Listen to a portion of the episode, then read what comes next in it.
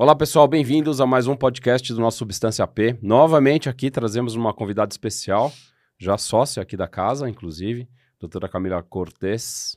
Doutora Camila, maior especialista hoje em direito médico do Brasil aqui, cada vez mais atuante, veio aqui bater mais um papo com a gente, então seja muito bem-vinda. Ai, obrigada, Edu. Obrigada, pessoal da Substância P. Já me sinto de casa. É um prazer muito grande estar com vocês. Vamos explorar mais os temas. A gente vem recebendo aí algumas dúvidas, questionamentos. É sempre bom atualizar, né? É sempre bom trazer o que está acontecendo no mercado. Então, estou aqui à disposição aí para o que for, para o que for necessário e para que a gente expanda essa matéria. Legal. Vamos, vamos começar um pouquinho com temas é, que a gente tem algumas coisas que foram revistas aí em relação à telemedicina é, alguns pontos novos que apareceram nos últimos, nas últimas semanas aí. O que, que você conta de novidade para gente nesse ponto? A telemedicina, a gente ficou com um bom tempo com gap, né? Um bom tempo é, sem regulamentação, né? Então, para contextualizar, a gente, é, com, a, com a, a pandemia em 2020, a telemedicina começou a ser feita de uma maneira, digamos assim, desordenada, sem regulamentação, né? O que acabou gerando muitas dúvidas e até comportamentos antiéticos, né? Então, sempre assim, claro, grande parte com a melhor das boas intenções, né? A gente não, não parte da premissa que as pessoas agem de má fé, mas isso acabou, de certa maneira, trazendo é, alguns gargalos e alguns prejuízos para a saúde, né? Então, até o, como a telemedicina foi mercantilizada, né? Esse é um ponto que eu sempre trago, porque a telemedicina ela tem um objetivo muito claro, né? Que é levar acesso a quem não tem. Ou complementar um ato médico, enfim, isso é desde 99, quando a primeira regulamentação, né, que foi em Tel Aviv, que sobre telemedicina já fala isso, e isso vem acompanhando historicamente. Mas, de fato, a gente estava é, com uma regulamentação muito atrasada. Precária. Né? Precária, considerando a tecnologia que a gente tem hoje. Sim, Isso sim, sim, considerando o que hoje é possível ser feito. Bom, em 2022 a gente teve a regulamentação finalmente. Né? Então, é uma regulamentação ainda um pouco conservadora, ela traz é, algumas questões, como, por exemplo, que é o principal hoje, que é o que eu falo muito para os médicos, é, ela é um complemento do ato médico, ela não substitui o ato médico. Né, presencial. Então, ela ainda vem com essa carga né, de, de complemento. Tem uma, uma possibilidade que era sempre uma dúvida, né? Sobre a questão de poder fazer a primeira consulta por telemedicina, é, então, ah, era, eh, tinha esse embate, havia essa dúvida e claramente hoje a resolução traz que é possível, tá. né? Mas para isso precisa ter um termo de consentimento livre esclarecido. Então o paciente precisa entender os limites disso. É, porque né? não tem exame físico, né? Isso é, é um grande limitante né? Porque a consulta ela é feita de, de uma entrevista e de um exame físico, Exatamente. né? É o, o, ponto principal, a premissa básica da medicina é essa, né? Exatamente. E aí a gente até é, começa na prática mesmo, eu trabalho com telemedicina e a gente começa a ver os médicos trazendo algumas questões. Por exemplo, a gente não consegue ver da cintura para baixo. Sim, sim né? E isso pode ser muito importante, né? Na anamnese, no diagnóstico. Não, mesmo como o paciente entra no consultório, né? Exato. A gente vê o paciente entrando, a gente vê se ele consegue vir ao consultório sozinho, isso. se ele tem um apoio de alguém ou se ele já está sentado é. numa cadeira. Realmente, alguns pontos são devem ser deve ter uma reflexão Sim. boa sobre isso, né? Exatamente. E, e sem perder a essência, né? Então, o que eu vejo hoje no mercado, né? É, e não é uma crítica à, à, questão da gente querer evoluir, mas é para que a gente faça essa reflexão. Ela, ela vem muito com esse viés mercantilista. Sim. Tá? Então, é ganhar dinheiro mais rápido, mais fácil, né? É otimizar o tempo. Isso eu também admito que para mim foi muito bom né? A gente poder fazer aula, aula online, reunião online, não tenho dúvida disso, mas que a gente use isso com, com cautela, né? Então, a, a, o Conselho Federal de Medicina vem, vem nessa toada, vamos utilizar, estou regulamentando mais com cautela, Né? O que a gente vê por aí ainda é as pessoas um pouco resistentes e fazendo, eu acredito que a gente tem ali, daqui a um, um tempo, a gente vai ter reflexos significativos, né? Então, o médico que é um pouquinho, uh, uh, que tem mais essa consciência e que enxerga os limites da telemedicina, ele tem uma preocupação muito grande de qual, qual é o meu limite, né? Quando que eu tenho que dizer não dá mais para fazer telemedicina e tem que enviar para pronto atendimento. Então, isso é uma dúvida recorrente, né? Porque ainda o médico se sente um pouco refém daquilo, né? De ter que dar o diagnóstico, de ter que dar o andamento via telemedicina e não. É um limite que o médico tem que dar, inclusive. Né? Quando, quando você fala de telemedicina, deixa eu, deixa eu perguntar uma dúvida para esclarecer aqui. A telemedicina só vale para uma consulta que seja por vídeo ou o WhatsApp é telemedicina? O WhatsApp pode ser considerado Qual, telemedicina. Qualquer coisa é telemedicina. O telefone seria uma telemedicina. É, que não é recomendável, inclusive, Sim. né? Então a gente fala, usou o WhatsApp, precisou usar, coloca no prontuário médico de qualquer forma, isso tem que estar tá no prontuário. Tá, tem que estar tá documentado. Tem que estar tá documentado. É, a gente hoje tem plataformas no mercado, mas que trazem né, um nível de segurança, grava consulta, que também não é requisito obrigatório, embora muitos dizem não é. é você grava, é, tem o prontuário eletrônico para você fazer a prescrição, para então tem hoje no mercado, mas não é todo mundo que pode ter acesso em primeiro lugar, né? E não por isso a gente não vai fazer. Então Hoje, a gente tem algumas formas de telemedicina. A teleconsulta é a mais falada, mas ela não é a única forma. Né? Então, a gente tem o telemonitoramento, né? A, tem, a teleinterconsulta, que é entre os médicos. Então, a gente tem algumas modalidades que a resolução trouxe. Ah, né? A teleconsulta é uma delas, né? Agora, você pode monitorar por telemedicina, né? Você pode fazer o complemento. Então, é, é, é, tudo isso é possível dentro da tele. Tem a questão da telesaúde, que é mais ampla também. E teve a regulamentação da telesaúde, né? Que é tudo que é dentro da saúde que é possível fazer por tele. A gente teve regulamentações aí de outras profissões também. Ah, legal. Bacana. Né, dessa possibilidade. Mas o nosso foco aqui, como é telemedicina, é, eu ainda me preocupo com o que eu vejo no mercado, eu vejo poucos profissionais ainda é, é, preocupados com essas questões, com os limites, com o termo de consentimento, informar o limite, né? Ainda a gente está vivendo a, a, a, telemedicina como realmente um meio de angariar cliente, angariar dinheiro, está tudo bem com relação a isso, mas desde que seja feito com controle, porque os diagnósticos começam a ficar defasados né? É, até para o próprio médico não saber colocar esse limite. É, o que eu vejo é justamente o limite entre a pessoa é, saber, né, que, que ali parou e precisa ir pro, é. pro... Isso foi uma dúvida, até a gente foi outro dia é, conversar com, com os médicos do Samaritano e sobre, sobre essas, essas mídias sociais, Sim. sobre essas coisas, eles pediam pra gente ir lá dar uma palestra.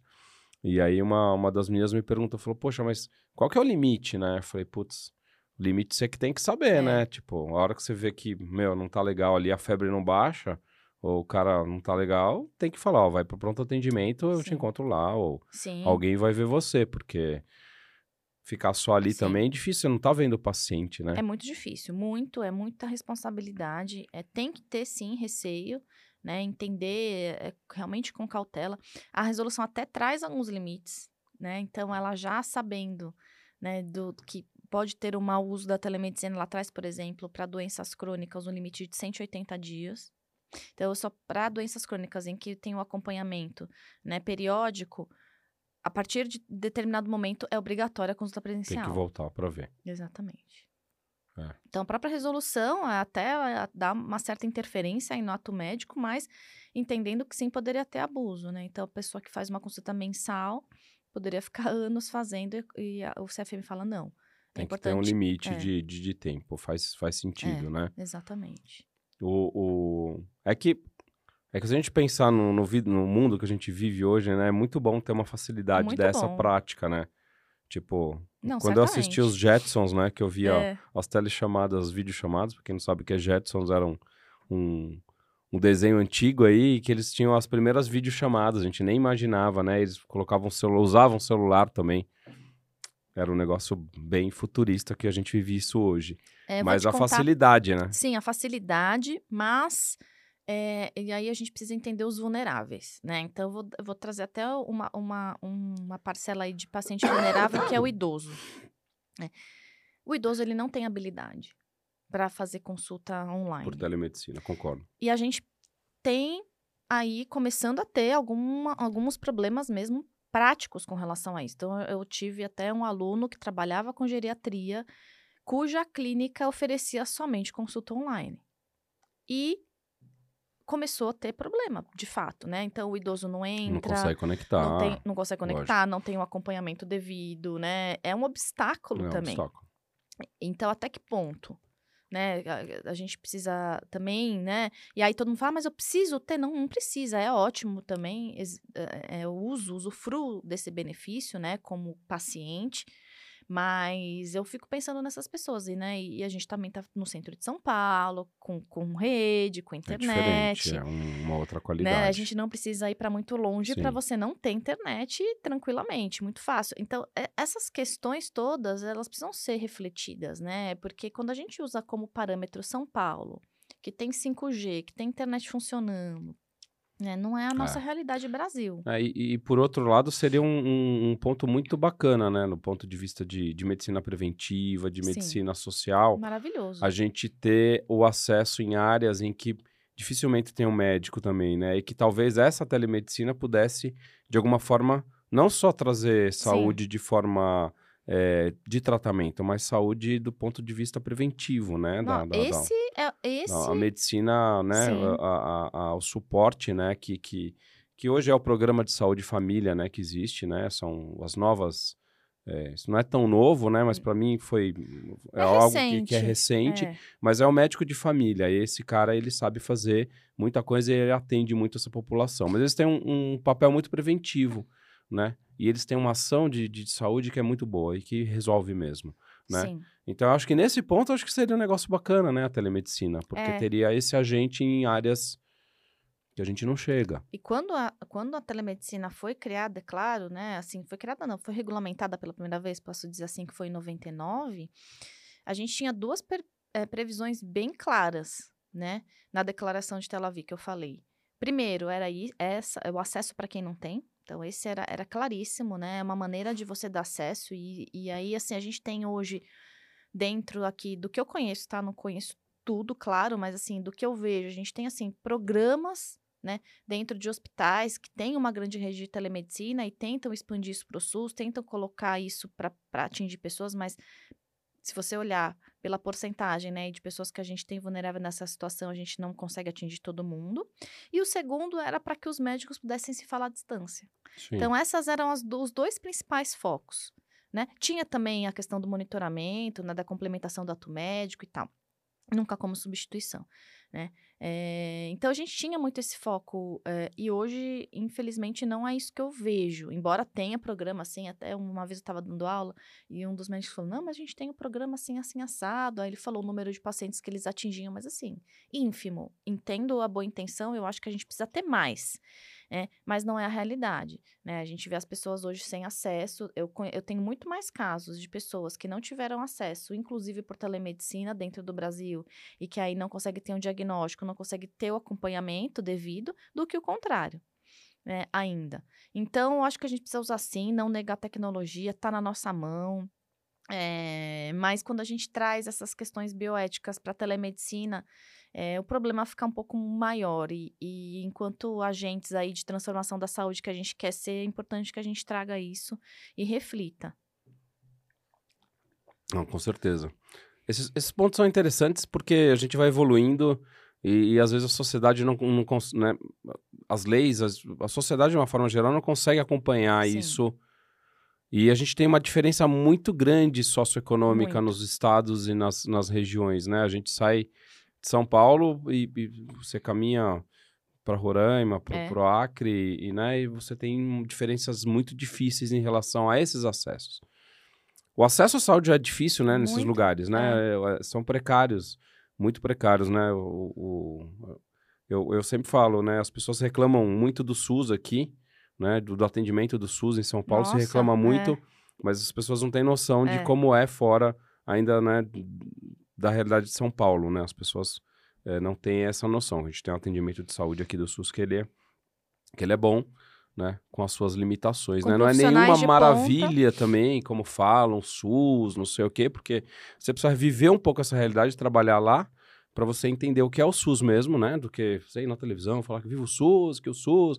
Isso é um pouco de demagogia na minha parte, eu, eu entendo isso, mas, é, mas eu acho que isso também faz parte aí de, de, de contextos políticos que, estão pré-existentes.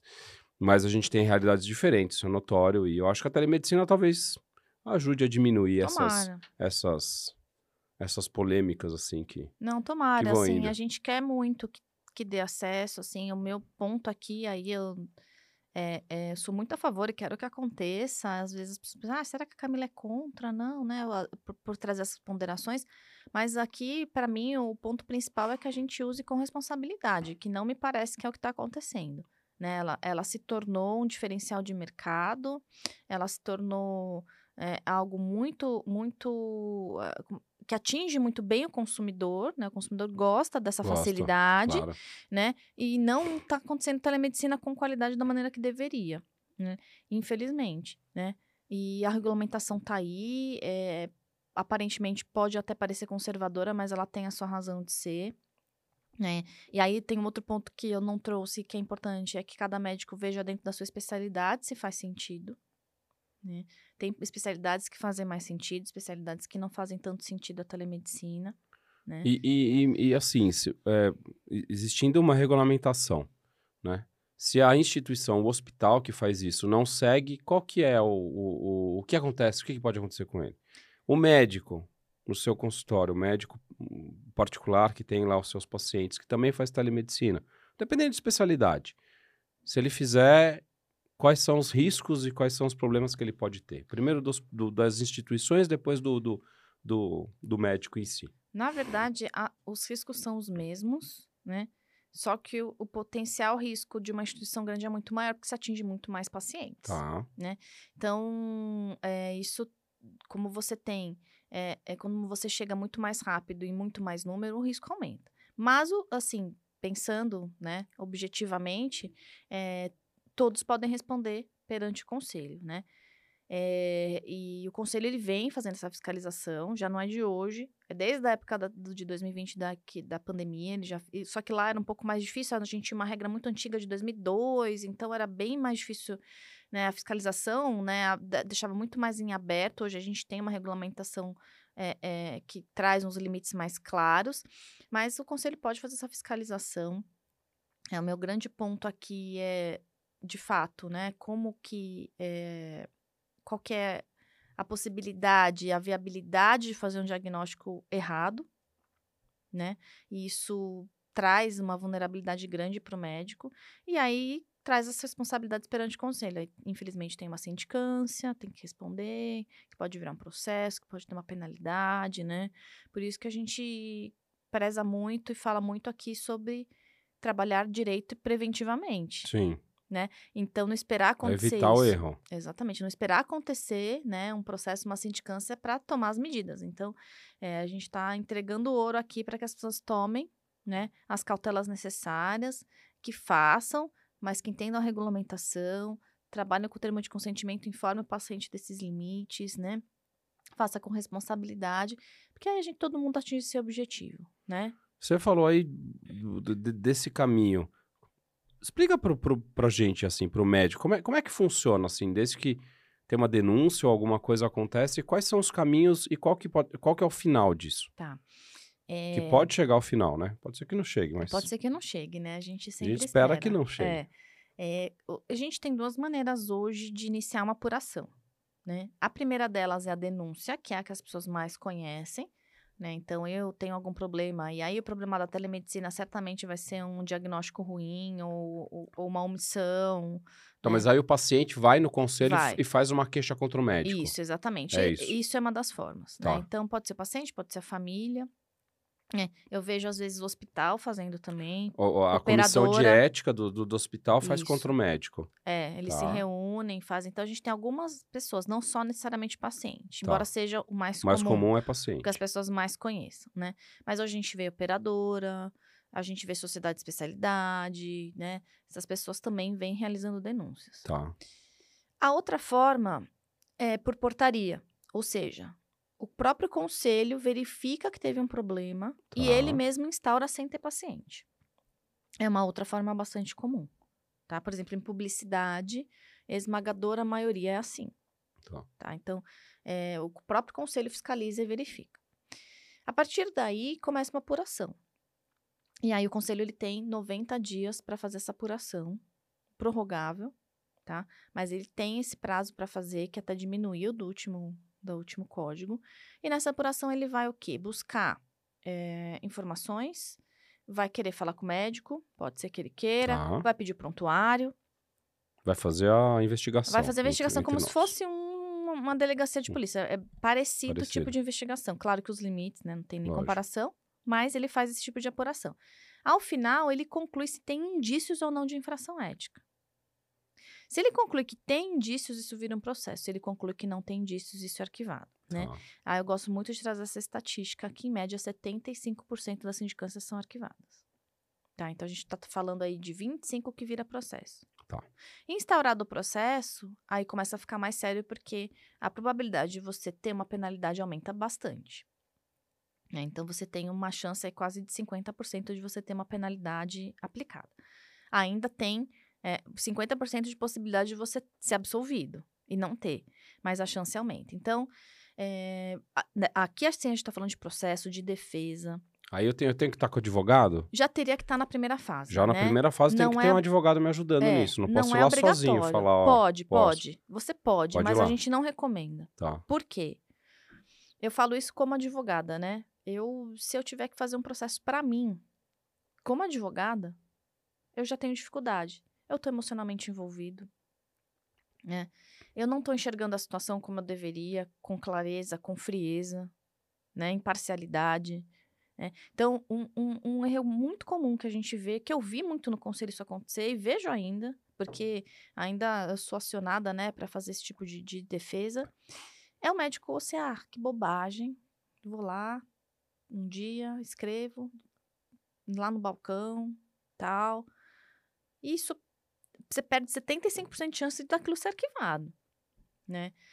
E segue o processo. E aí, quando você olha, né, e, e já tá naquela fase mais difícil, que é o processo de fato, você fala, puxa, eu poderia ter se dedicado muito mais à sindicância. Então, não é obrigatório, mas a gente recomenda, Recomenda. muito. Legal. Porque, É uma dica, é uma dica, É. porque quem vê o podcast aí sabe que isso é, É. um, é um ponto importante, né? Você saber estar bem, bem, bem, cerce- bem próximo, né, de pessoas que, que possam te ajudar pra você não ter dor de cabeça. Porque pra gente é. Não, prome- é eu, eu acho é difícil também, né? Porque é, eu, particularmente, né, hum, eh, acho que a gente não tem habilidade, não tem, não sabe eh, eh, fazer defesa, né? Isso a gente precisa de, de um auxílio, né?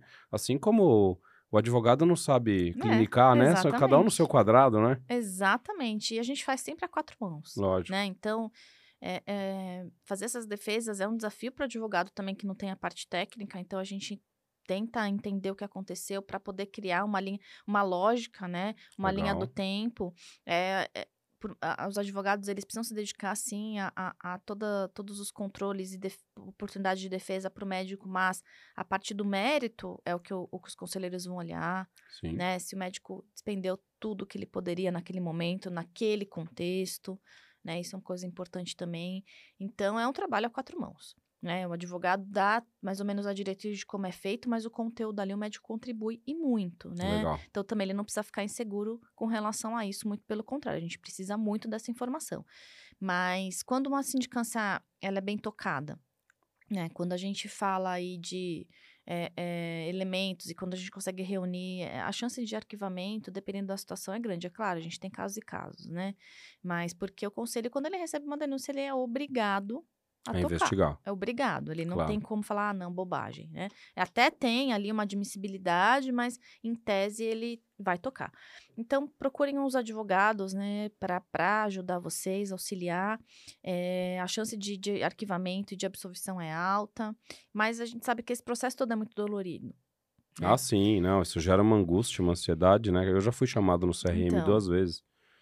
É, mas para participar de um, de, um, de um caso que aconteceu, não que eu era o, o, o réu, mas, denunciado. mas é ruim, né? É, você ir lá, né? Então, as coisas.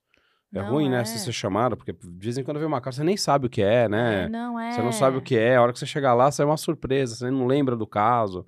É uma loucura, né? É, você fica desestabilizado Ah, é, emocionalmente, fica. né? Não, e o tempo, né? Pra mim, a pior coisa era o tempo, assim, que era um dia que eu tinha que trocar meu É. plantão pra ficar lá Também tem uma isso. manhã, né?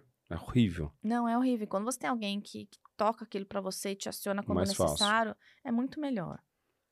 Bem mais fácil. Bom, e aí vai a sindicância, e se ele for eh, condenado, Então, aí tem... condenado ou é condenado que É fala? condenado, É condenado, aí ele É horrível ser... essa palavra, mas é, É, condenado. Ele é. condenado a alguma coisa, né? Pode ser desde uma advertência Isso. até perder o CRM. Isso. Então, aí chegou o processo, né? Processo... Aí a gente precisa ter mais cuidado ainda. Então, se você não chamou um advogado para a primeira fase, para essa segunda, É eu não tenho dúvidas, é indispensável. Então, aí sim, a gente começa a produzir prova efetivamente, tem oitiva, você vai ser ouvido, as testemunhas que você E esse Arrolou. advogado tem que ter tem que ter a manha de coisa médica. Não adianta ser um advogado aí que você Não. achou na internet. Não, Não, não. porque é bom esclarecer, É. né? Porque tem um advogado também, assim como o médico. As pessoas de vez em quando acham que isso é brincadeira, não, mas não, não é. é. Tem os advogados que fazem, né, a parte de separação, as pessoas que Isso. fazem. Então, É. tem que ser especialista. Tem, esse é o nicho. É óbvio, mas Não, é bom falar, é, né? Não, eu- olha, é óbvio, mas é o que eu mais ouço é o primo vai fazer, o irmão vai fazer. Ah, tem um advogado da família que vai fazer, com todo o respeito. Mas de- é- é, o direito médico, ele é muito específico. É muito específico. É, é uma área que está em crescimento, ela cresceu muito depois da pandemia, né? Éramos bem poucos antes, hoje a gente tem muita, muitos outros é, que vem chegando no é bom, mercado. Né? Isso é bom. O subnicho vem é, é, crescendo e se especializando cada vez mais, Legal. né? É, muito importante. A gente, quando eu estava lá, inclusive, né? eu via os advogados que não tinham expertise paga mico. Paga mico. Paga muito mico e coloca o médico em risco Lógico. também. É, então, se olhar e falar, "Ih, esse cara não sabe o que tá falando e tal. Então, não, não se aventure. Você, advogado também, que estiver assistindo isso, não se aventure. Né? Porque a chance de você fazer errado é grande. Então, o- o- e os advogados que estão há, um tempo nessa área estão se especializando, eles sabem como conduzir, sabem onde pega, onde não pega, o que é importante, né? Focar. E aí, ao final, tem o julgamento. Né? Então, a gente tem toda essa parte aí probatória que a gente chama, é, as duas partes, se tiver outra parte, né? Porque eu falei que pode ser que não tenha. Então, vem toda a produção e aí eu falo, pessoal, e aí é uma dica que não é jurídica, mas é de quem esteve lá. Não demonstre desdém para esse processo. Ah, que não tá ligando, que bobagem, esse conselho. Quanto mais você se mostrar dedicado, contribuir, estar lá, ir no julgamento, isso faz toda a diferença, né? O conselho é, claro, né, com todas as críticas aos órgãos reguladores que a gente tem, mas nesse ponto ele tem um, um quê pedagógico também. Então ele quer que o médico Aprenda aprenda e que se preocupe, que esteja preocupado com a apuração. Quanto mais desdém você mostra, pior. E quem faz o julgamento são os, os, os, Os conselheiros. os conselheiros do CRM. Exatamente. Então, hoje, assim, a gente tem a possibilidade de fazer online, isso é uma novidade do novo Código de Processo, então, audiência online, julgamento online, isso, ok. Mas esteja presente mesmo que online, Sim. né? O médico, Mais fácil ainda, né? É, mais fácil ainda. O médico que tá ali te julgando, ele quer entender o seu lado também. Ele é um médico, né? Ele vai ter empatia por você. É, e ele vai olhar o que está acontecendo. E é, um- e é uma decisão colegiada. Então, é melhor ainda. Então vai né? mais pessoas, não é nada monocrático, não né? é monocrático. Então, Uma você vai ter ali sete pessoas Legal. né, para decidir por aquilo, né? Então pode ter divergência e tal, mas é, é, é, um- é uma maioria que vai decidir por Legal. você. Então faça isso, vá até lá. Eu sempre falo, né? As pessoas falam, ah, você acha que o médico tem que falar? Eu falo, se o médico tiver a vontade, fala, ele fale sim também na sustentação oral. Entendi. É o médico que tá te julgando e ouve, ouve você falar, ele vai te olhar com empatia. Ele vai falar, puxa, né? Olha o que aconteceu naquele momento, o seu lado, né, da história e tudo mais. Então, não mostre desdém. Eh, se preocupe, eu já vi muita pena ser mais baixa do que deveria por isso, pelo médico reconhecer ou se colocar à disposição para mudar. Tem empatia, né? Exatamente, exatamente. Ou que tentou, sabe, De alguma remediar. forma, claro. Então, isso, essa, esses que subjetivos fazem a diferença. Mas é, você pode ter cinco penas, né? Advertência, censura confidencial, censura pública. O que, que é censura confidencial? A advertência confidencial e a censura confidencial, elas são muito parecidas, só muda o nome, né? é, elas hoje correspondem a mais da metade das penalidades, estatisticamente. Né? Quer dizer que muitos médicos que a gente tem a impressão que ah, não foi punido, ah, não acontece nada, foi, mas Foi, a gente não vai foi. saber nunca. Sim. É uma cartinha que você recebe em casa, é Tá. um apontamento no seu registro, é isso. Fica lá registrado Fica no, lá. Seu, no seu currículo. É, as pessoas falam, ah, é só uma advertência, né? Ah, é só uma, uma censura. Mas Ah, é ruim, né? é ruim por quê? Porque abre um precedente primeiro, né? E aí, numa próxima, se de fato você tiver um problema grave, você já tem uma advertência, né? E aí, o Vão conselheiro te vai olhar olhar. de uma forma diferente, óbvio. E aí você não né? vai receber de novo uma Lógico. advertência, vai receber uma censura pública. Essa vai pro diário oficial, vai pro jornal. Censura pública, o que que é? Censura pública, é, então, essas duas penas que eu falei, a confidencial, advertência e censura confidencial, Uma cartinha. é uma cartinha, ninguém fica Cartinha, sabendo. Se, Puxão de orelha ali, em É, casa. se você pedir a sua certidão de antecedentes, não vai cair, Tá. não vai ter esse apontamento, né? A partir da censura pública tem. Tá na certidão de antecedentes e é, tá em diário oficial em jornal de, de grande circulação. Antecedentes do quê? Quando você, você é Antecedentes médico, de, de, de profissionais. é, lá é ético profissional. Tá. Hoje, para você fazer um credenciamento, Ah, tem aquela cartinha, né? É. Que mostra que você não tem nada. É verdade. De vez em quando me Exatamente. pedem essa cartinha. é essa certidão de antecedentes que De a gente chama, antecedentes. Ah, legal. É. Aí, verdade. ela hoje ela é um, é Um um, ou deveria ser um dos documentos para o É, credenciamento. quando a gente credencia nos É. hospitais, eles pedem bastante essa Pedem. cartinha mesmo. O título de, de especialista, os, os comprovantes de curso e essa cartinha sempre. O que não quer dizer que você, porque tem uma penalidade, não vai ser credenciado. Não é esse o ponto, tá? É uma escolha da instituição, da organização, mas é uma transparência, Tá? né, com relação ao que você tem. E aí, nos antecedentes, essa pena A e B não sai. A só sai a partir da C, que é a censura pública. Tá, censura pública, aí vai sair no diário do... do, do- Sai no diário oficial, sai em, em jornal de grande circulação e vai estar nos seus antecedentes. Tá, Existe uma maneira de você retirar antecedentes, tá? Vou falar logo depois. Quando eu terminar as penalidades, eu já conto pra vocês que existe uma maneira. Aí tem a suspensão 30 dias, suspensão, não pode trabalhar durante 30 dias, 30 férias dias, obrigatórias. férias obrigatórias. É, se a organização de saúde também, aí como eu trabalho muito com gestão, comer essa bola também é muito grave. Você tem um médico lá. Punido, trabalhando. É como Exatamente. se ele tivesse de férias trabalhando, né? Um negócio é, ilegal. não, é mais grave do que Não, isso. sim, mas... É, Lógico, no exatamente. âmbito trabalhista e no... É. Mas ilegal, não pode. Não, não pode, né? Ele Tá. está impedido de, de exercer, e aí você tá com um médico desses lá, é bem complicado pro gestor. E a cassação, né? Que é a última Cassação medida. É, esse que é o que todo mundo teme, né? Com razão, a gente tem ainda uma porcentagem muito baixa de cassação, né? Porque é uma coisa muito grave, muito limite, né? Mas hum, você é, é, tira né, o direito, do Direito. médico de exercer a medicina. É, não poderá nunca mais exercer a medicina. Ah, ele perde de vez, ele De- não tem como recorrer. Não, não tem como. Caçou, caçou. Caçou, caçou. Existe uma possibilidade de você tentar reverter isso no judiciário, que é a minha dissertação de mestrado, inclusive. Na minha dissertação de mestrado, a gente che- chegou num número muito baixo de reversão, né? Então, a gente achava, né? Ai, vai lá, então vai entrar em juízo e vai conseguir reverter e, e- e colocava um pouquinho em xeque essas decisões do conselho. Internamente isso acontecia muito, acontece ainda. E eu falei, bom, vamos estudar para ver se é isso que acontece mesmo. E na dissertação a gente viu que a porcentagem é, em média, 17%. Pelo menos do, do tempo em que eu peguei foi 17%, é baixo. Baixo. Né? Ou seja, o judiciário mantém as cassações. Ah, Ele reverte muito pouco. Então também é um pouco ilusão, né? Quando o advogado fala, não, mas a gente vai, quando tiver indício, vamos reverter isso no judiciário e tal. Não é verdade absoluta, pelo contrário, né? A maioria as- é As mantida. pessoas vão tentar, né? Não tem jeito. Pode tentar, mas tem que ter fundamento também, né? Para tentar, não pode se aventurar nessa tentativa. é, mas podemos tentar, sem dúvida nenhuma, mas a, a, a estatística não é favorável, tá? É, e é uma, aí tem uma discussão também inerente a isso, que é se é uma pena perpétua, é, porque a gente tem proibição de pena perpétua no Brasil, né? Pelo no artigo 5 da Constituição Federal proíbe isso. Então, tem uma discussão sobre a pena perpétua. Até hoje, a gente não, não teve decisões muito. é, é, como posso dizer? Várias decisões nesse sentido. A gente tem isoladas uma ou outra, dizendo que sim, que seria uma pena perpétua, mas isso não é hoje o que se entende, tá, na grande maioria.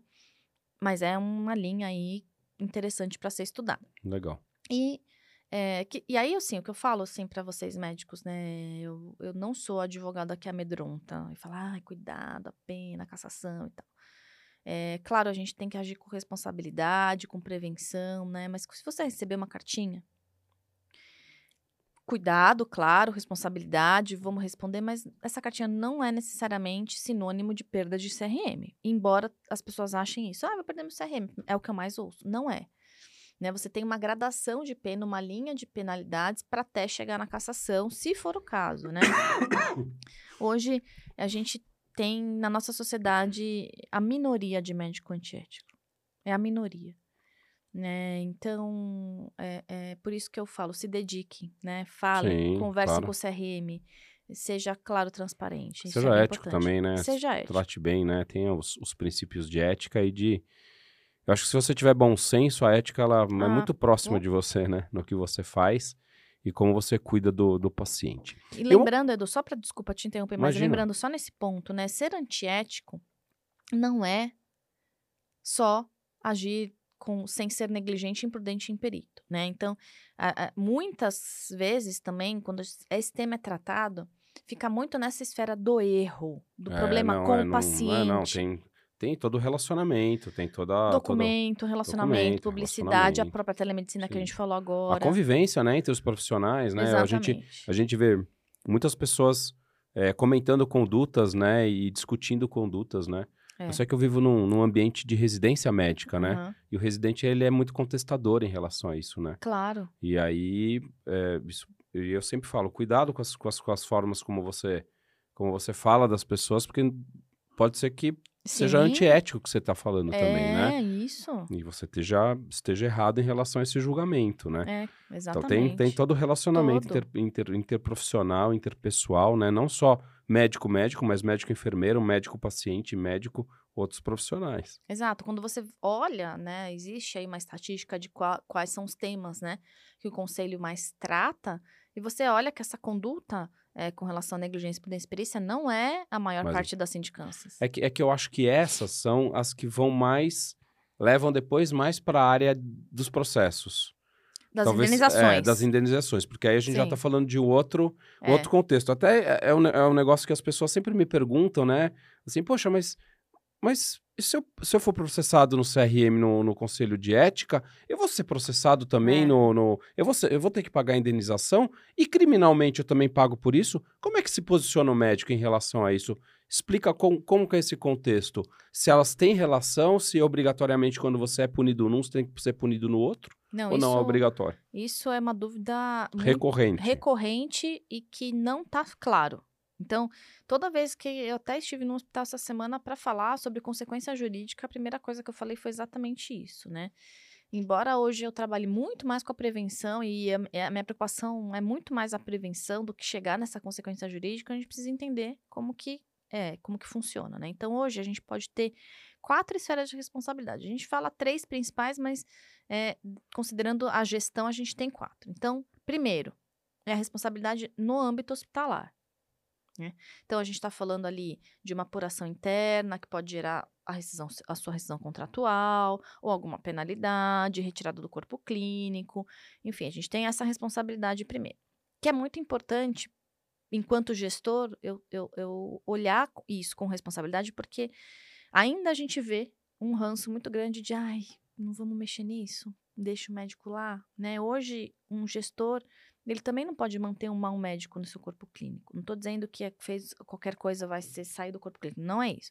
Mas existem situações que a gente precisa tomar medidas, né? Então, hoje eu, eu trato muito casos de racismo, homofobia, né? eh, dentro das organizações de saúde, e que a gente precisa tomar uma medida. Até mesmo de prejuízo para pacientes reiterados, não posso manter esse médico no corpo clínico, pelo menos eu preciso questionar isso, né, apurar, levar para um colegiado decidir, né? Então, é, manter um mau médico ou um mau profissional de saúde na organização também pode responsabilizar e resvalar no gestor. Então, Sim. isso tem que ser amadurecido nas organizações, tá? Segundo, a responsabilidade ética. Essa que a gente está conversando aqui, que a gente falou bastante. Essa é dos conselhos de profissionais. Essa é a que dói na alma do profissional, né? Porque responder perante seu conselho de classe dói muito, por isso que a gente reforça aqui a necessidade, né? de- Olha, como médico, eu vou te falar que não essa não dói muito. Não te dói a indenização? Tá. O medo do médico É é processo de indenização. Mas eu vou chegar Este lá. é o grande medo no médico. Hoje, se você falar com qualquer um, ah, eu tenho medo de tomar um processo, tem que. É, Esse é o medo deles. Mas vamos lá, eu vou mostrar pra vocês que não Medo deveria nosso, ser. Né? Eu também sou médico. É. Que, eu, que não deveria ser assim, não tô dizendo que cada um, claro, Não, tem não, a sim. sua tô- angústia. A angústia é o que eu vejo maior, assim. mas eh, eu vou explicar por quê, mas eu vou chegar lá. Então a gente tem essa questão ética, eh, a responsabilidade ética, as penalidades, né? E isso, assim, é, é uma questão muito reputacional envolvida também. Sim, não, e, que o, e que o dinheiro não paga, que é o diferente da indenização. sim, sim. né? A criminal, que é mais excepcional, tem, mas ela não é a regra. É, ela precisa se enquadrar, né? A responsabilidade penal ela é mais exigente, você tem que ter um tipo penal que se enquadre, né? Se na ausência de, de, de um elemento não vai configurar o crime, né? O que, Nexo casual. isso aí é muito mais na indenização, tá? A indenização. É, tem também essa questão do nexo na criminal, mas o- e as exigências são muito maiores, né? Porque você tem que ter o que a gente chama de subsunção do fato à norma. Você tem que encaixar dire- direito o que aconteceu na- no tipo penal. Você não tem uma abertura como tem na indenização. É o que, o que o- eles ensinam pra gente, né? pou- Pouca gente sabe disso, né? Que é, a gente só pode ser, ser culpado é, é, por crimes culposos. A gente nunca tem intenção de matar ou de lesar. É, a não é gente sempre nunca tem, tem. culpa, né? É. Não, não, não, mas tipo, É regra é lógico, culpa. né? A, a, a, o, o- a, a- você ter um ato imprudente ou negligente, Isso é culpa. né? Isso aí é um ato culposo, ou seja, abandonar um paciente na É. recuperação da anestesia e esse paciente ter uma parada cardíaca e morrer, isso é um crime É. é culposo, é uma Culposo. negligência médica. Você Isso. pode ser criminalmente Pode, por é, acionado por isso, Pode, né? pode. Mas, claro, a regra é culposo. É Tá? culposo. Se- Sem dúvida. Pode ser dolo ou culpa. Você já deve ter ouvido falar sobre isso. Dolo é intenção, culpa é quando você não tem intenção, mas você assume o risco. né? Sim. Então, hoje a gente trabalha muito mais com a culpa. E tem até crimes que não dá para ser culposos, tem que ser doloso. Então, tem toda essa questão do direito penal que ele é mais Bem complexo. bem mais chatinho, assim, digamos. Ele é bem mais. é- é, até porque a consequência jurídica é muito mais danosa. Ou você restringe o direito de alguém, ou você priva da liberdade, você tem que ter muito mais requisito para isso. Claro. Por essa razão, pegando o gancho que o Edu falou, você pode ter uma responsabilização ética e não ter criminal. Tá? Por quê? Sim. Porque na ética restou configurado pelos elementos, mas Mas- o criminal não. Isso sempre cai na prova, né? Quando a gente, eu brinco com os residentes, eu acho que sempre cai na prova. Esse cai na prova. Quando você é, é punido num, não obrigatoriamente Não. você é punido no um Mas e vice-versa. É vice-versa. E a cível, que é o que Edu trouxe, que traz aí um, um grande receio, por que, que eu digo que não deveria ser, né? Porque a indenização também tem todo o sabor e tudo mais. Você tem aí uma questão patrimonial envolvida, né? E a questão patrimonial envolvida, ela resolve com dinheiro, Sim. né? Que é diferente da ética, que não tem Não tem Dinheiro que resolva. Lógico, não tem preço. Não tem. A, a indenização, ela é a que acabou ficando mais, assim, famosa, digamos assim, que é o que tem- dá mais medo, sem dúvida. É, mas a gente tem uma nova realidade das indenizações hoje, né? Eu estava vendo uma reportagem essa semana de uma mulher saudável que perdeu um ovário saudável e a indenização foi 15 mil reais. Hoje, a luta dos advogados que têm pacientes lesados de verdade é de buscar uma indenização justa, que é subjetivo, É, 15 mil reais um ovário é um, é um preço, né? né?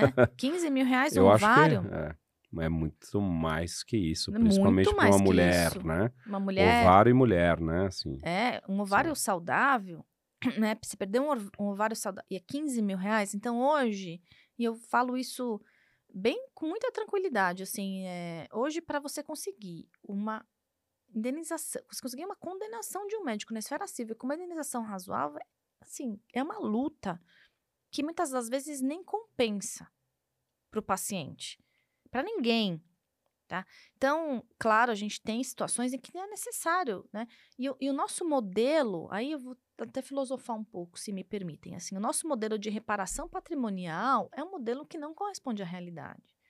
Né? Tudo no- no- na nossa sociedade ela tem esse viés patrimonial. Né? A gente é, tem muito na nossa formação que as reparações são patrimoniais. E aí eu venho estudando muito protocolo de disclosure. É uma das coisas que eu venho mais me dedicando ultimamente.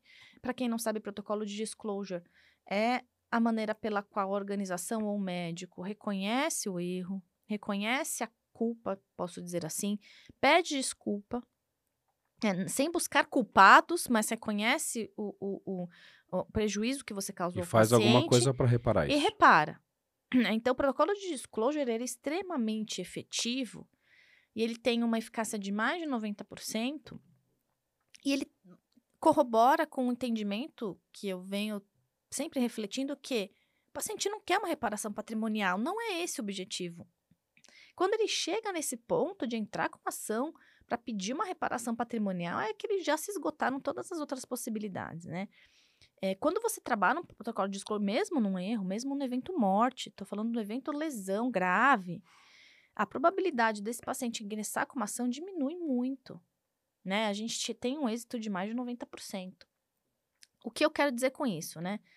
E aí você tem até uma reparação patrimonial, faz parte do protocolo de disclosure, como por exemplo, né? Então, ah, teve alguma sequela, então você vai ficar internado mais tantos dias, vou ter que fazer a cirurgia, a gente vai ter que fazer tal coisa, tal procedimento, às custas do hospital. Eu tenho né? que dar um suporte durante algum tempo. Exatamente, às custas Ah, do hospital. do hospital, O paciente quer isso. lógico, lógico, tem que ter um suporte. É, e, e quase todos os, os, os casos que a gente trabalha em protocolo de disclosure, eles têm. Tive um pigarro.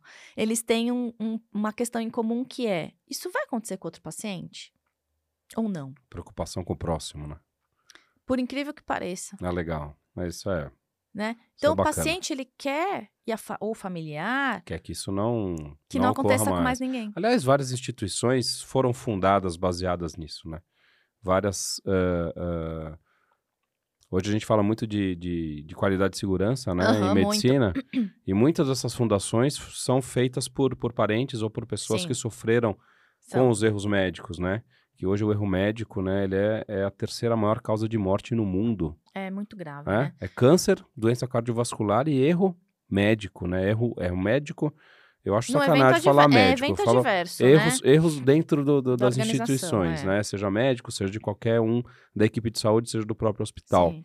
Então, isso realmente é algo que a gente tem que ficar de olho mesmo. Muito, muito. E, e dentro de- dessa qualidade, né, dentro da qualidade de segurança do paciente, que a gente vem trabalhando muito protocolo de disclosure, né, trazendo um, um novo viés, assim, para o que acontece com os pacientes, porque, de fato, a reparação patrimonial é, é um- algo que foi colocado na nossa sociedade e que a gente trabalha muito em cima disso. Aí isso gera toda a questão dos seguros, né? E aí o médico acha que tá, enfim, 100% Ele tem que pagar um seguro de, de, de risco profissional. É, então, são. é, e tudo isso em torno de um mesmo propósito aí, de uma mesma. do mesmo racional, que é a questão patrimonial. Né? Então, não estou dizendo que não é para você ficar preocupado com uma indenização. Mas hoje, o médico, e até porque esse assunto acaba se consolidando na sociedade também, o juiz entendeu melhor, o promotor entendeu melhor, os advogados estão tratando até pela especialidade né, do subnicho do direito médico. Hoje é, é muito mais difícil. Hoje o juiz olha com muito mais cautela uma ação dessas, né? Os advogados hoje estão, assim, não os aventureiros, a gente ainda tem os aventureiros, mas quem trabalha com direito médico av- avalia se vale muito a pena você encarar uma ação judicial, né? Encara e faz perícia e produz prova para depois ter uma indenização de 10, 15 mil reais, que nem custa o que você pagou para o seu advogado. É, então, assim, é tudo muito com muita cautela, né? Então, eu, eu aproveito muito esses momentos para quebrar alguns paradigmas, uns tabus aí, porque a gente tem que é, entender como é que tá o cenário atual. E por mais que vocês tenham medo, e é legítimo, é muito legítimo isso, hoje a, a realidade é bem diferente de- do que há 20 anos, quando isso começou. É, eu, eu acho que a gente tinha. A gente sempre teve um, um, um problema em relação à indenização, que a gente sempre ouviu muito, muitos respingos dos Estados Unidos, né, em relação a isso. E lá é uma realidade totalmente diferente da nossa, né? Para você ser anestesista lá, você tem que ter um seguro, porque existe vários riscos na profissão. O obstetra é uma tanto que praticamente não tem americano, né? Fazendo algumas áreas da medicina. Não sei se você sabe disso, Não. mas nos Estados Unidos você tem muito gringo que vem, faz especialização e fica, porque os próprios americanos parece que eles não, não curtem muito ficar nos lugares onde você tem mais os ma- maiores processos, maiores números de processo. E depois que você tomou um processo, os- a sua pólice sobe Uhum. é, violentamente. Aqui no Brasil, é, começou-se a especular isso, mas a gente não. não- eu não- eu não, não consegui ver isso de uma forma tão, tão contundente quanto os Estados Unidos, Não. né? Então, sempre quando me perguntam, você tem seguro de. Seguro. é, eu nunca, nunca tive, né? Nunca, nun- nunca tive. E por eu nunca ter, nun- nunca aconselhei ninguém a ter a- a algum desses, né? Mas eu sei que tem vários colegas que, que optaram por essa, por essa segurança. Eu não quis. E o seguro, Edu, vamos lá. Como que é o direito securitário no Brasil, né? Para que, que, que que é o seguro em sua essência? É uma reparação patrimonial. Né? Então, ele não vai tirar a sua dor de cabeça, o seu desgaste, a sua reputação.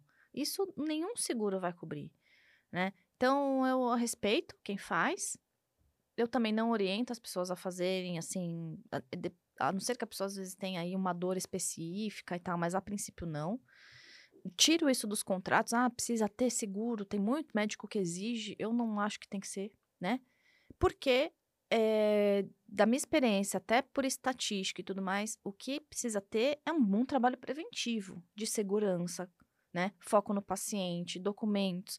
É isso que, que vai mudar. Uma formação destino, médica boa também, uma né? boa Se formação é um bom médico, um médica. cara bem formado, Exato, Né? isso faz toda a diferença. faz uma então, diferença. não adianta, não vai adiantar, né? Você não ter feito nenhum desse trabalho, não ter feito uma boa formação, não ter um respaldo e um seguro.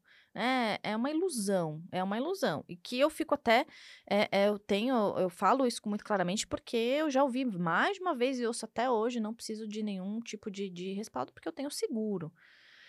Isso é muito, né? E foi a maneira que foi vendido para ele, inclusive, né? Então, isso é muito preocupante, muito preocupante. E aí, por exemplo, esse, esse seguro não vai cobrir, por exemplo, a sua defesa ética. Sim. Ele, ele é basicamente para cobrir mesmo, se você for condenado, é, a sua indenização. É, o, o- e uma outra coisa que eu sempre falo, porque a gente tem. é, anestesia tem órgãos como a Sociedade Brasileira e a Sociedade de Anestesia Sim. do Estado de São Paulo, que quem é sócio, né, quem paga essas instituições, eu sou sócio, eu pago desde que eu, que eu sou residente, né, e, e incentivo as pessoas também a pagarem as instituições para a gente ter força Uhum. é, no que a gente precisa. Eles dão suporte ju- jurídico quando a gente precisa. Existe, Sim, existe áreas de, de defesa profissional. sim. Entendeu? As pessoas muitas vezes não sabem disso, né? Mas as sociedades dão isso. A própria Associação, Associação Paulista de Medicina, que eu também faço parte, eu também pago faz 22 anos, desde que eu me formei, também dá um suporte jurídico se você precisa. Então, eh, eu acho que a gente tem um- uma série de, de benefícios que de vez em quando também a gente não abre os olhos para saber e a gente e as pessoas acabam se- indo num seguro médico, né? Num seguro profissional. Por isso que eu, no, no meu ponto de vista, é algo que eu não, não acho Sim. bacana. Eu acho que não, não, não é um dinheiro que é, que é bem gasto, né? Eu, Eu- também. Mas é uma, isso é uma opinião É, minha- particular. minha uma opinião opinião, particular Queria ouvir a também. sua também, porque né, você está do, do outro lado, né? Da, da, ah, né, você é a, a advogada, mesmo sendo advogado, você está falando que não, é, não, tem essa. Você acha que não tem Eu, essa eu, assim, necessidade. respeito muito, eu falo, eu respeito muito o médico que se sinta mais tranquilo, mais à vontade, né? Mas a nossa responsabilidade é informar que é muito. é- é- é- é- tem um limite Sim. essa sua tranquilidade, Claro. é- que é patrimonial. Né? E considerando hoje, né, como, a- a- como andam as indenizações e o que a gente vem acompanhando, veja que também não é, né, nada. Nenhum bicho de sete cabeças. Não, não é um montante inimaginável. Pelo contrário. Aliás, a luta hoje é para que esse montante aumente, porque ficou até irrisório, Tá dependendo da irrisório, situação. Sim. Então. Algo mais equilibrado que seja é, Justo. justo, justo, Né? para a sociedade. Hoje está abaixo do que é considerado justo, né? Às vezes a gente está falando de uma mãe que tem um parto hum, né, mal conduzido, que perde uma criança, perde um órgão, né? Pessoas que ficam é, sem perna, sem braço. Puxa, quanto é que vale um braço, quanto é que vale uma Pois perna, é. né? Então, é, é isso vem, a gente precisa começar a batalhar. Os advogados que trabalham com isso vêm colocando muito essas questões e, e tentando batalhar para uma mudança. Então, nada, nada substitui uma boa formação e um trabalho preventivo. Nada, nada. É, e o seguro fica ali, que a gente sempre brinca que o seguro é para a gente não usar, né? Seguro é para não usar, que nem seguro de É carro, igual seguro né? de carro. A gente quer o seguro de carro para ficar tran- andar É. com, com o carro tranquilo. Eu acho que o seguro médico também é, é- é algo é algo discutível. Eu acho que é o- a sociedade vai, vai, vai repensar nisso também. Em relação das indenizações, eu acho que cada vez a gente vê menos mesmo. Eu vejo cada vez menos a esses, esses que era milionário, Sim. né, de milhões. Eu acho que nem sei se Não- existiu algum caso no não. Brasil assim. Não. Na verdade, nos- as primeiras indenizações, né, quando de fato a gente copiou esse modelo americano, e aí é bom todo mundo entender que o modelo de direito americano é completamente diferente do Totalmente nosso. diferente. né? né? Então é outra realidade, não dá nem para comparar, na verdade é essa, né? É, lá tem outras situações, assim, a gente muito comum você ir para os Estados Unidos e ver outdoor, né? Você vê a maneira como que é de fato mercantilizada a medicina, é uma outra estrutura que não é a nossa estrutura aqui. É, enfim, a gente copiou esse modelo, sim, né? E aí veja, né? O juiz olha para aquilo, não sabe o que fazer. Ele vai olhar para um lugar que já fez, né? E mais ou menos entender. E foi um americano que ele olhou. Mas não durou muito tempo. Né? Isso foram as primeiríssimas ações judiciais. Hoje em dia, assim, existe até uma tabela para nortear esses pedidos indenizatórios, que também não é nada surreal. Tem, lógico, né, montantes razoáveis ali, mas não é algo para dizer, nossa, vou perder o meu patrimônio ou vou. Não, não é verdade. Não é mais verdade. Então, é, e aí eu, eu lamento muito que ainda isso seja uma verdade dentro das organizações de saúde entre os médicos, né? E que eles investem, acabam investindo dinheiro e energia no que não vai, de fato, ajudá-los. É, o trabalho preventivo e a boa formação ainda É. são superiores Com certeza. com isso. né? Isso é muito legal. Muito bem. Muito bem, Camila. Queria agradecer de novo aí seu, sua presença aqui. Sempre questões muito legais do ponto de vista de, de prática, de dia a dia. Eu acho que a gente pode deixar aí um, fazer um podcast mensal. Já vou Ah, deixar uma eu- sugestão aqui de um podcast mensal para a gente sempre discutir um, tema- um tema novo. Chamar também outros convidados aí para a gente debater alguns casos Ai, que aparecerem e a gente fazer aqui um, um papo descontraído aí com trocando essas ideias que eu acho que isso vai enriquecer muito Com certeza.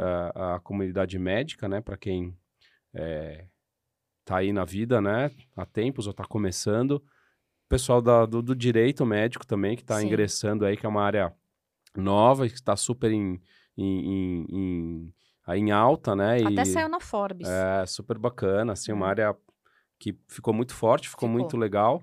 Então, tá feito aí o convite do nosso bate-papo mensal. Então, vamos fazer ah, aí um, um podcast. Então, a gente aqui da Substância P agradece muito a sua presença. Eu que agradeço, Edu. Agradeço todo mundo da Substância P. É um prazer estar aqui.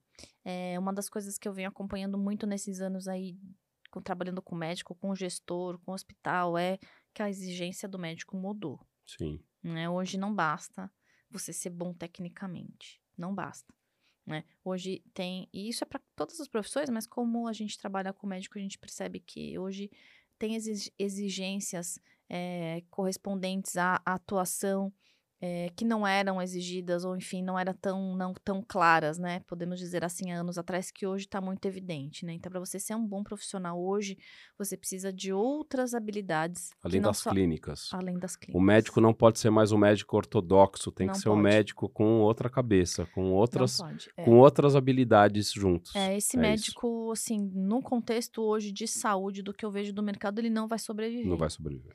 Né? É importante muito que ele tenha, e não, não precisa saber tudo, né? A gente tá aqui para apoiar, mas pelo menos que tenha a noção de que isso é necessário. Hoje não, não tem como um médico É. estar aquém dessas informações. Não É. existe essa possibilidade. É, a gente tem que sair do, do, do- de achar que a gente é sempre né, o top line, mas a gente também tem que ouvir os outros profissionais. Isso é uma realidade que não, não existia antigamente.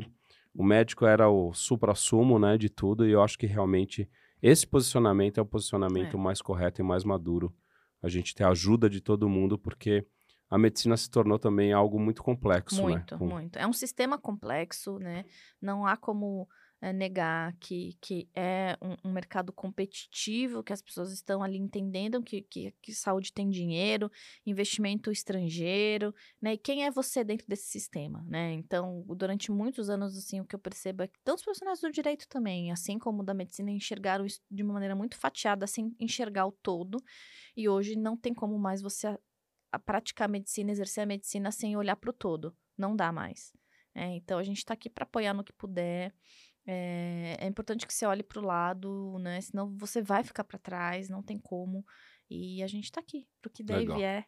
Então já está marcado aqui nosso papo mensal aqui. Substância P agora vai ter um canal, agora um, um episódio mensal sobre direito médico. E aí nós vamos falar de compliance, vamos falar de do como que é que você falou o novo agora do disclosure? Protocolo de disclosure. Protocolo de disclosure que eu achei super interessante. Nós vamos ter aí gastar Legal. um tempo nisso, que eu acho que é bem importante.